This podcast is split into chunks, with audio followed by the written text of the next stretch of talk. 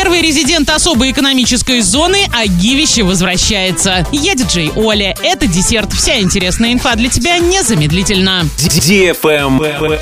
News. Первым резидентом особой экономической зоны Оренбуржье станет логистический центр Оренбург. Заявку уже одобрили эксперты. Скоро рассмотрят ее на заседании наблюдательного совета особой экономической зоны. Компания планирует вложить в экономику региона 1 миллиард 700 миллионов рублей и дать работу 500 оренбуржцам. Особая экономическая зона – это дополнительные возможности как для инвесторов, так и для развития региона. В целом на создание особой экономической зоны направят 2,5 миллиарда рублей. На выполнение изыскательных и проектных работ особая экономическая зона Оренбуржья потратила почти 7 миллионов рублей.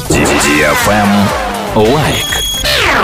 Радиостанция DFM Орск представляет Гивище возвращается. Масштабный розыгрыш теперь во ВКонтакте. Общий призовой фонд более 200 тысяч рублей. Ежедневные розыгрыши от партнеров. Стартуем уже скоро. Заходи в нашу группу во ВКонтакте wiki.com slash fm 104 и 1, подписывайся на страницу Гивища и жди начала Гива. Для лиц старше 12 лет. Правильный чек. Чек-ин. Сегодня в кинотеатре «Мир» смотри мульт «Золушка» и «Тайна волшебного камня» для лиц старше 6 лет. Золушка спешит навстречу новым приключениям. Ей предстоит отыскать волшебный камень и расколдовать принца, на которого злая колдунья наложила темные чары. Заказ билетов 340606 или на сайте orinkino.ru. Travel Guide. Эксперты туриндустрии назвали россиянам оптимальную стоимость авиабилетов в Сочи в период предстоящих майских праздников. Самые дешевые билеты из Москвы с отправлением 30 апреля и возвращением 10 мая предлагает авиакомпания S7. Они стоят 14 тысяч рублей. Провоз багажа можно приобрести дополнительно за 4 тысячи. Бюджетные проездные документы также есть у уральских авиалиний. Цены стартуют от 15 тысяч за полет с ручной кладью. Из Екатеринбурга самые бюджетные авиабилеты с ручной кладью на аналогичные даты предлагает перевозчик Нортвинд. Они обойдутся в 18 900 рублей. У туристов есть возможность сэкономить на билетах, сократив продолжительность путешествия. На этом все с новой порцией десерта специально для тебя. Буду уже очень скоро.